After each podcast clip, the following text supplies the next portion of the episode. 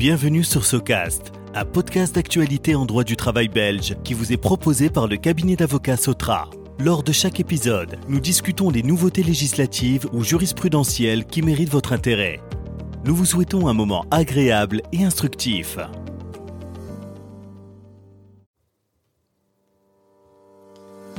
Bonjour à toutes et à tous, je suis Valentin Anquet, associé au sein du cabinet d'avocats Sotra, et je suis très heureux de vous accueillir pour ce nouvel épisode de SoCast, notre podcast d'actualité en droit du travail. Aujourd'hui, j'ai le plaisir d'introduire maître Alexandre Wespès, qui va nous entretenir des obligations de l'employeur à la fin de la relation de travail, euh, en lien avec la possibilité pour le travailleur de bénéficier d'allocations de chômage. Alors, Alexandre, pour, euh, pour débuter et pour bien comprendre les principes en matière d'assurance chômage, pourrais-tu nous rappeler les conditions à remplir euh, par un travailleur licencié pour obtenir des allocations de chômage? Le travailleur licencié doit satisfaire à deux formes de conditions. Les premières, les conditions euh, qu'on appelle conditions dites d'admissibilité. c'est le nombre de jours que le travailleur doit avoir travaillé en fonction de son âge. Et les secondes, dites euh, conditions d'octroi, euh, sont des conditions de fond, parmi lesquelles on peut citer l'absence de rémunération, l'absence de travail ou le fait que le chômage doit être involontaire. Il en existe d'autres, mais celles-ci ne concernent pas l'employeur, raison pour laquelle nous n'allons pas les aborder ici. Peux-tu nous dire euh, qui contrôle le respect de ces conditions et comment? Alors pour bénéficier des allocations de chômage, le travailleur va s'adresser à son organisme de paiement, que ce soit son syndicat ou la CAPAC, avec qui il va constituer son dossier chômage qui sera ultérieurement adressé à l'ONEM.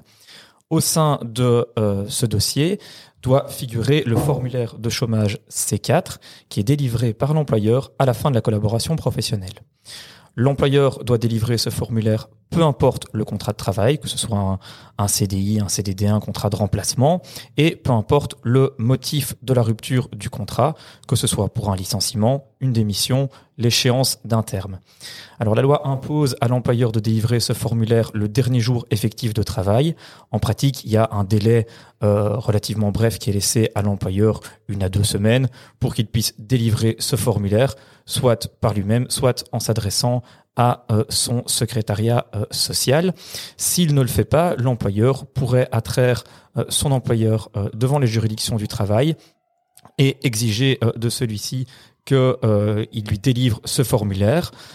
éventuellement, il pourrait également demander que des astreintes soient prononcées par la juridiction. Et en dernier point, il pourrait, si il peut démontrer l'existence d'un dommage, demander la réparation de celui-ci. Très bien. Par rapport au C4 et aux mentions à reprendre dans le formulaire, est-ce qu'il y a des points d'attention particuliers? Alors le formulaire euh, C4 euh, se compose de cinq rubriques, dont les rubriques C et D concernent la fin de la collaboration professionnelle. Euh, les contestations et euh, éventuelles demandes des travailleurs vont surtout concerner la partie C et plus particulièrement le motif renseigné sur le formulaire de chômage C4. Pourquoi? Eh bien, tout simplement parce qu'on l'a vu, le chômage doit euh, être involontaire. Et donc, si le travailleur a été licencié par exemple en raison de la commission de diverses fautes, il pourrait se voir sanctionné par l'ONEM d'une sanction allant de 4 à 26 semaines.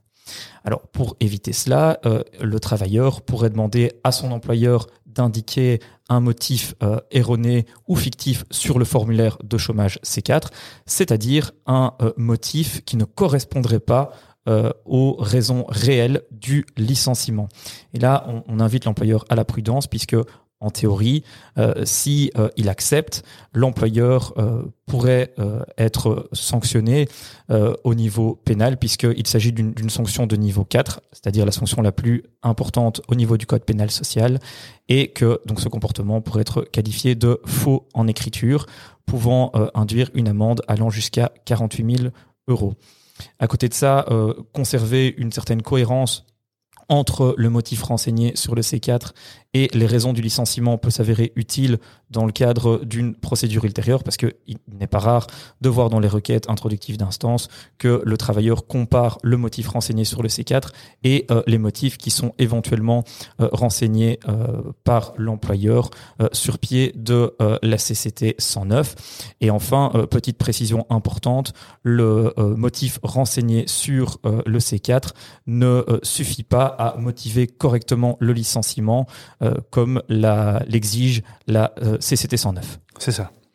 Euh, Alexandre, est-ce qu'il y a d'autres informations à savoir concernant le formulaire C4 alors peut-être deux, points euh, d'attention. Euh, le premier, donc on l'a vu, hein, le formulaire de, chômage C4 doit être délivré à euh, la fin de la collaboration professionnelle. Il existe toutefois une exception si l'employeur a conclu avec le travailleur divers contrats de travail successifs sans interruption et sans que la fraction d'occupation ne change.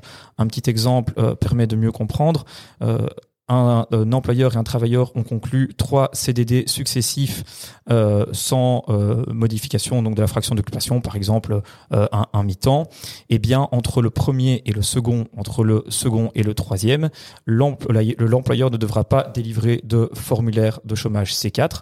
En revanche, à l'issue de la collaboration professionnelle, il devra établir ce formulaire qui va donc regrouper l'ensemble des trois CDD. Autre point euh, important, euh, il peut arriver que un travailleur, un travailleur donc dispose de deux euh, de deux contrats de travail à temps partiel, notamment pour des raisons de subside. Et eh bien, dans cette hypothèse, si l'employeur met fin aux deux contrats de travail, il devra également adresser deux formulaires de chômage C4. Très bien. Dans un autre registre, les employeurs reçoivent de la part de l'ONEM un formulaire de cession de créances. C'est le cas euh, en cas de licenciement et de demande d'octroi d'allocation provisoire de chômage. Est-ce que tu peux nous expliquer ce mécanisme? Alors, euh, on, l'a vu, hein, les, deux parties euh, intéressantes pour la fin du, contrat de travail dans le formulaire de chômage C4, c'est la partie C et D. La partie C, on en a parlé. La partie D concerne les indemnités qui sont versées par l'employeur à la fin de la collaboration professionnelle. Et euh, à nouveau, par rapport à une condition euh, d'octroi des allocations, le travailleur ne doit pas euh, bénéficier de rémunération pour prétendre des allocations de chômage.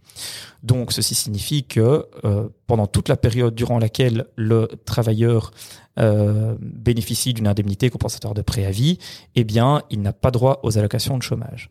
En pratique, il peut arriver qu'il y ait une contestation entre l'indemnité compensatoire de préavis qui ne correspond pas au euh, délai légal ou si euh, le travailleur a été licencié pour motif grave, il ne bénéficie pas d'indemnité compensatoire de préavis. Eh bien, dans ces deux hypothèses, le travailleur peut s'adresser à l'ONEM pour demander des allocations provisoires. Euh, l'employeur en sera averti donc par le mécanisme de cession de créance, à charge pour le travailleur d'introduire une action dans l'année de la fin de la collaboration professionnelle. Alors, deux hypothèses soit euh, l'action, enfin le, recours, euh, le, travailleur est débouté dans le cadre de euh, son recours. finalement, cette hypothèse ne concerne pas réellement l'employeur puisqu'il appartiendra au travailleur de rembourser les allocations provisoires perçues indûment. en revanche, l'autre hypothèse, si pendant euh, la, procédure judiciaire ou à l'issue de celle-ci, l'employeur verse le solde d'indemnité compensatoire de préavis ou l'indemnité compensatoire de préavis si le travailleur est, licencié pour motif grave, eh bien dans cette hypothèse, l'employeur devra euh, verser le montant, euh, prioritairement le montant correspondant aux allocations perçues à titre provisoire par le travailleur à l'ONEM avant éventuellement d'adresser le reliquat au travailleur. Donc dans, ce, dans cette hypothèse, euh, il est donc bien prudent de bien verser au départ à l'ONEM et, de, évidemment, éventuellement verser le reste aux travailleurs. Très bien. Pour terminer, euh, est-ce que tu vois encore un dernier point d'attention concernant la fin d'occupation euh, et les obligations de l'employeur? Alors oui, un, dernier point, dans l'hypothèse où le travailleur et l'employeur ont décidé de commun accord que euh, le préavis ne serait pas presté, il existe euh, une entre guillemets nouvelle obligation légale, à savoir que l'employeur doit euh, informer le travailleur qu'il doit s'inscrire auprès de l'organisme régional de l'emploi dans le mois de la conclusion de cet accord pour ne pas prester le préavis. Et s'il ne le fait pas, il n'y a pas réellement une, une sanction qui est prévue au niveau légal, mais en tout cas, le travailleur qui serait sanctionné ultérieurement par le NEM pourrait se retourner contre son employeur, éventuellement pour demander des dommages et intérêts correspondant à la sanction infligée par le NEM. Très bien. Merci Alexandre pour euh, tes explications très claires et merci à toutes et à tous pour votre attention. À très bientôt pour un nouvel épisode de SoCast. SoCast vous est proposé par Sotra, un cabinet d'avocats spécialisé en droit du travail dans le secteur privé et le secteur public. Surfez sur www.sotra.be pour en savoir davantage sur nos services aux entreprises et aux administrations.